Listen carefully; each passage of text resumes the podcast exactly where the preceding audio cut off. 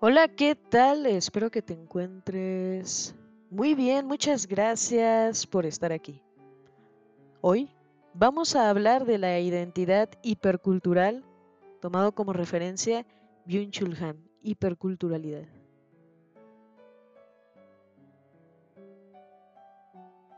En el universo racionalista de Leibniz, en donde esta corriente filosófica acentúa el papel de la razón en la adquisición del conocimiento.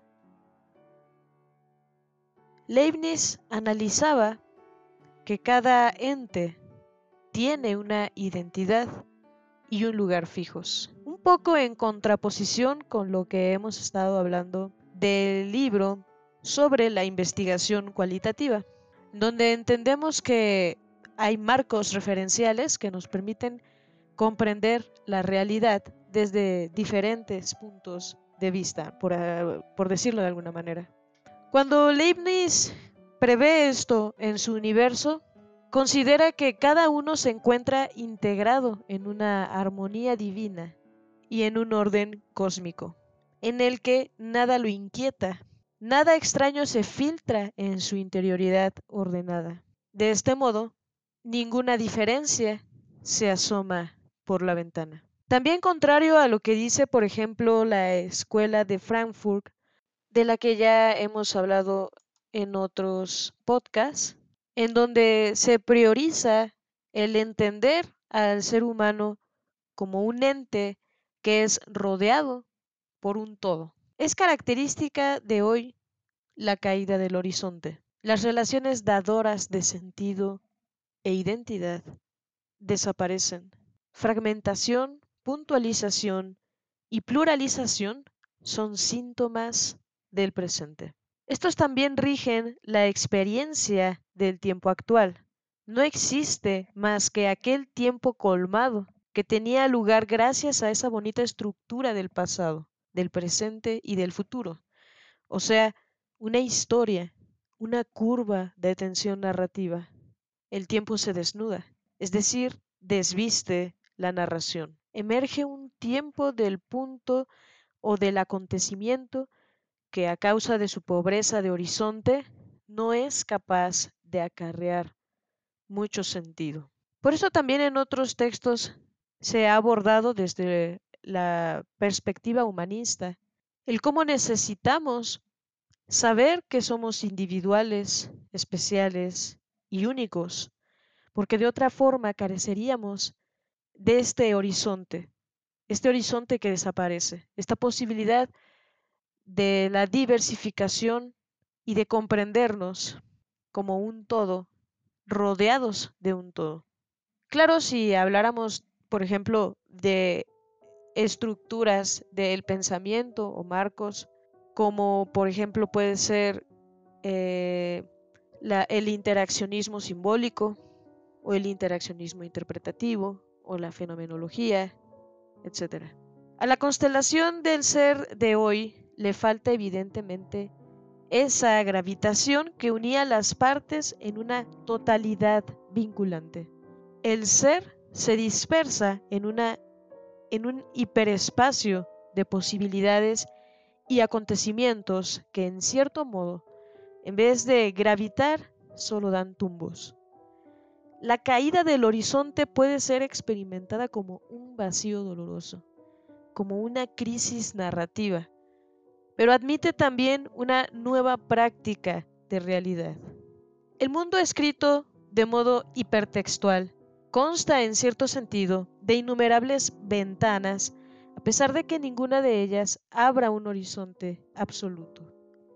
Esta idea ya la va a plantear Byung-Chul Han eh, acerca de la hiperinformación que vivimos, ¿no? Esta parte de la hiperculturalidad está estrechamente ligada con la cantidad de sobreinformación que recibimos, así como de estímulos que nos van a conformar ahora, pero que desde cierta eh, perspectiva, esta parte desprovista de horizonte es la que nos impide saber que como sociedad nos estamos comiendo a nosotros mismos. Es decir, esta parte de no tener conciencia. Casi mucho de la teoría y de lo que dice Byung-Chul Han en sus libros tiene que ver con tener conciencia de qué es lo que se está viviendo y cómo y por qué, ¿no? Muchos otros filósofos lo abordan así, pero él, él, él va a subrayar en esto de el hiper, el hipertextual, la hiperinformación, la hiperculturalidad, etc. Con el windowing, uno se desliza de una ventana hacia la siguiente, de una posibilidad a otra. Esto permite una narración individual, un proyecto de dancing individual. El horizonte se descompone en posibilidades multicolores a partir de las cuales pueden constituir identidades. En el lugar de un yo monocromático, entra un yo multicolor, un color self. La llamada religión patchwork, que también debería ser denominada multicolor, presupone asimismo la caída de un horizonte de sentido uniforme. Esta caída trae consigo una juxtaposición hipercultural de formas de creencia diferentes, a partir de las cuales uno construye una religión propia. No obstante, la variedad de colores y formas no es siempre signo de vivacidad. No siempre la diversidad hace que una cultura se vuelva más rica. En lo que respecta a la religión, esta puede ser una manifestación del fin de la destrucción. También el arte se mueve aditivamente en un fondo hipercultural de formas de expresión y recursos estilísticos, al grado de que ya no podemos apreciar si algo es arte o no, aunque este término es bastante ambiguo.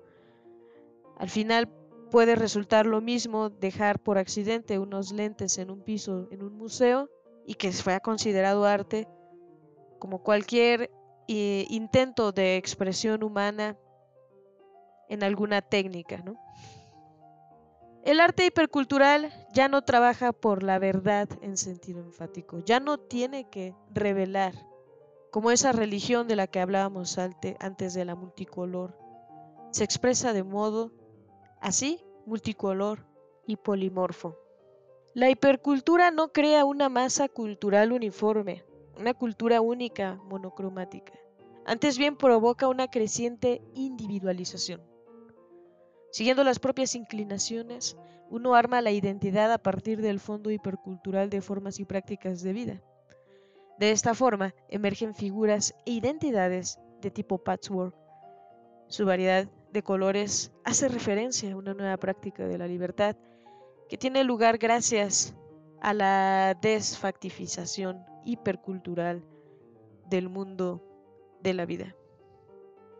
Bien, este va a ser uno de los primeros textos que va a escribir nuestro filósofo, editado en el 2018 él va a tener dentro de ese texto como idea central la intención de hablar cómo es que es el mundo de hoy y cómo es el formato de la globalidad, de la globalidad en la que él va a entender cómo funcionan nuestras sociedades y bueno, las sociedades actuales. Entonces él va a considerar que este formato se va a llamar el mundo hipertextual, haciendo referencia a Ted Nelson, quien va a ser pionero en la tecnología de la información, con el proyecto Sanadu. Este creador es quien da origen al concepto de hipertexto, entendiendo hipertexto como organización y presentación de datos que se basa en la vinculación de fragmentos textuales. Para Byung-Chul el mundo es hipertextual porque no existen entidades aisladas, ni cuerpo, ni pensamiento, que a su vez tenga un formato lineal, es decir, todo está vinculado. Nada es lineal, ni siquiera nuestro pensamiento. Y esto no quiere decir que se trate del caos. No quiere decir que cada estructura deje de funcionar y eh, vaya a raíz de el caos, sino que esta estructura no sigue una frecuencia y es producto de la coacción. Eso significa que si tú lees un libro de cualquier autor, vas a leer tal cual el autor busca que lo hagas. De esta manera, la cultura también puede ser eh, no lineal, puede ser eh, o carecer de, carecer de la linealidad, es decir, incurrir sin la teología o la teología. Como ya había mencionado Byung-Chul Han en este mismo texto, él decía que llega un punto en el que las religiones también va perdiendo este lugar, esta estructura con el pasado, esta interioridad que le lleva a comprender su propia individualización. Entonces, en la hiperculturalidad eh, se carece de unidad y sentido. Para la globalización, esta va a ser una forma en la que vamos a eh, comprender y conceptualizar que la hipercultura es proceso de todo lo que hemos de todo lo que ha dado lugar a través de la globalización en las últimas décadas. Puesto que cada vez nos acercamos más a un punto en el que las identidades se agolpan y se juxtaponen. Esta juxtaposición es, es sobreponerse. Entonces las culturas implosionan. La hipercultura es más cultura. Eso significa, ¿no? Que entre más culturas se unan y se juxtapongan unas con otras, significaría más cultura en donde estaríamos liberados de la historia, de la sangre, del suelo, asimismo liberada de Dios. Entonces en algunas sociedades eso genera un trauma por la pérdida. Y es cuando se asoma el fundamentalismo eh, del lugar, es decir, las ideas nacionalistas que se dan en algunas culturas por sentir la pérdida de su cultura eh, al observar esta justa posición en donde encontramos un extranjero, un peregrino. Entonces esta conexión de la hipercultura hace que no sea una monocultura, sino que se globalice esta conexión y que permita así que las vidas se remuevan y se expandan, acabando con la historia. Entonces, la hipercultura también es cultura sin pasado. Son formas de cultura deshistorizadas. Las marcas, como por ejemplo McDonald's o Coca-Cola, hacen pensar que pueden ser un tipo de cultura y buscan eh, propiciarse a ellos mismos así, como la idea de retratar la cultura que todos tenemos, cuando debería de existir más restaurantes de comida china o más restaurantes de comida italiana, mexicana que eh, McDonald's. De hecho, en algunos países como en Estados Unidos, eh, en un texto que ya abordamos anteriormente, hablamos de la comida fusión, que significa construir algo nuevo a partir de diversos productos. Esto no es una mezcla caótica, sino que más bien es integrarlo para formar algo nuevo. Lo que nos puede dar a lugar a diferentes formas de comprender la cultura, por ejemplo la cultura híbrida, la cual sería considerada también cultura impura, en donde, por ejemplo, para poder discernir qué tipo de cultura es la cultura europea, hizo falta llegar a la conclusión de que es la suma entre griegos, árabes y romanos. Lo mismo si habláramos, por ejemplo, de las culturas latinoamericanas, ¿no? Agregaríamos griegos, árabes, romanos, eh, ingleses, indígenas, etc. En este sentido, las voces de lo extraño están presentes en los propios. Las voces de lo extraño están presentes en lo propio también. La hipercultura es más abierta que la cultura híbrida, a lo que Byung-Chul Han va a utilizar también el concepto de rizoma como una multiplicidad deteriorada. Ya decía anteriormente que el no tener el tener más cultura no significa que, eh, bueno, que sea más diversa y más completa de otras culturas, no significa que sea más completa, ¿no? Que sea más cultura. Sino al contrario, se va perdiendo esa individualidad. Sin embargo, la hiperculturalidad es la cultura que suma y adhiere. Para Bauman, en el sentido de hablar del peregrino, él es eh, la imagen de la modernidad. Es quien recorre el mundo como si fuera un desierto y se va fragmentando a la totalidad de lo que conoce. Se va conformando a sí mismo de todo lo que conoce y va creándose como un individuo. Para Han esto no tiene mucho sentido y se lo va a cuestionar. Y él va a decir que el peregrino es un extranjero caminando hacia él allí, pero de manera incierta. Eso significaría que al ser un extranjero, pues no pertenece a ningún lado. Es un modelo de la hipercultura. Es un premoderno. El allí es otro aquí. Es buscar la cultura del estar aquí. Esa es la globalidad. Desaparecen las relaciones que dan identidad. Es decir, se fragmentan y se crea una pluralidad en ellas. El tiempo, el tiempo es presente, es puntual, es, como diría Byung-Chul sin horizonte. De cierta manera, parece que la hipercultura nos lleva a perdernos a nosotros mismos en la individualidad, creyendo que somos muy diversos, apropiándonos de la diversidad de la hiperculturalidad dado por la globalidad. La palabra hombre en chino no es sustancia, es relación. Esto crea una red en esas sociedades. Crea que el hombre se crea a sí mismo con los demás en una red. Diferencia de Occidente, en donde se genera una impermeabilidad, se genera un ente particular y hostil creado por la individualidad.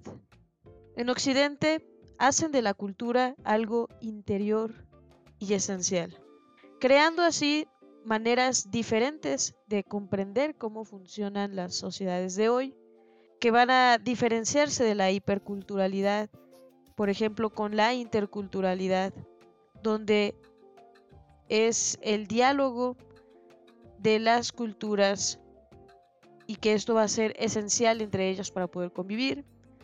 La multiculturalidad, en donde se habla de la tolerancia o integración entre culturas, en donde lo normal tolera a lo anormal, generando toda esta condición de poder, inmigración, desigualdades y colonialismo, en donde hay una diferencia marcada entre lo propio y lo ajeno, donde lo ajeno es lo diferente, creándose entonces una relación de poder e inferioridad, en donde las minorías son inferiores, donde tienen que ser toleradas.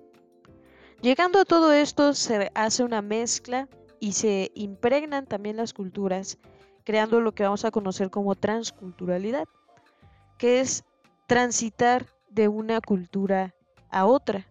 Pero Byung-Chul se niega a creer que todas estas sean la forma en la que podemos definir cómo funcionan las sociedades actuales y él va a hablar entonces de la hiperculturalidad, en donde no es un diálogo, donde tampoco es la tolerancia a las minorías, tampoco es transitar de una cultura a otra, sino que es adherirse, es yuxtaponerse entre culturas, generando una coexistencia de lo diferente, de lo viejo con lo nuevo en donde se desexteriorizan, donde se le quita la historia, donde ya no tienen una identidad centrada en el lugar fijo, establecido, en la sangre. Y entonces da oportunidad a la cercanía, a la curiosidad, a complementarse con otro. Es una coexistencia de lo diferente, en donde la diferencia va a estar marcada entre lo viejo y lo nuevo. Y la hipercultura es eso, es siempre lo nuevo y la actualidad. Este texto tiene mucho que debatirse, probablemente conversarse, si es que se presta a eso. ¿Cómo es que funcionan las sociedades actuales? ¿Realmente será así? ¿Realmente será que existe una juxtaposición? Yo lo veo mucho, por ejemplo, en cómo las personas intentan desenvolverse actualmente entre ellos en diferentes grupos sociales, en donde se ven forzados a aceptar al diferente, al extranjero, y no por otra cosa, sino porque eso es lo nuevo, ¿no? Sino eso es lo que algunos llamarían como progresismo. Y de ahí surge también la necesidad de llamarlos progresistas y izquierdistas y demás. Porque bien Byung-Chul Han parte de esta idea del racionalismo, de Leibniz, de este racionalismo que intenta ubicar todo el conocimiento desde un punto de vista positivista, en donde tiene que tener un número, una gráfica, en donde tiene que tener una función eh, práctica en la vida cotidiana. Pero analizar desde este punto cómo funcionan las sociedades en donde la hipercultura nos hace perder la propia individualidad creyendo que estamos adquiriendo mayor cultura, también nos hace extranjeros en nuestra propia casa, nos hace extranjeros en nuestro propio pensamiento porque no seguimos una linealidad. Pensamos que vamos en el caos por no seguir una linealidad, cuando muy posible es que así sea y es que hay muchas teorías humanistas que respaldarían todas estas ideas, pero no da más al lugar que a seguir pensando cómo es que realmente funcionamos. No da más al lugar que seguir considerando si realmente las ideas que tomamos son nuestras o son parte de lo que otros nos han dicho e intentan transmitirnos.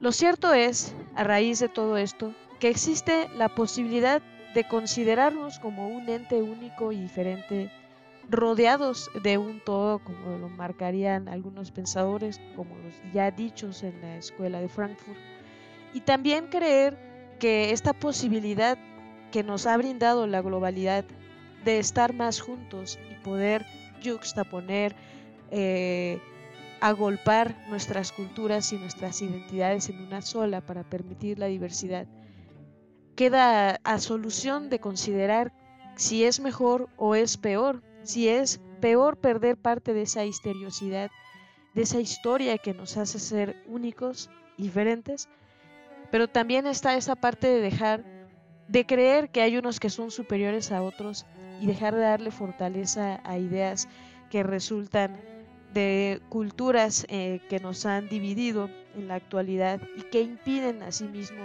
el desarrollo de los menos favorecidos. Bien, este ha sido un intento por hablar con ustedes de un poco de este pensamiento de, alguno, de uno de mis filósofos favoritos, que es Byung-Chul Han. Espero que te haya sido agradable, que hayas podido entender un poco de todo lo que se ha dicho aquí. Te agradezco muchísimo haberte quedado y nos escuchamos hasta la próxima.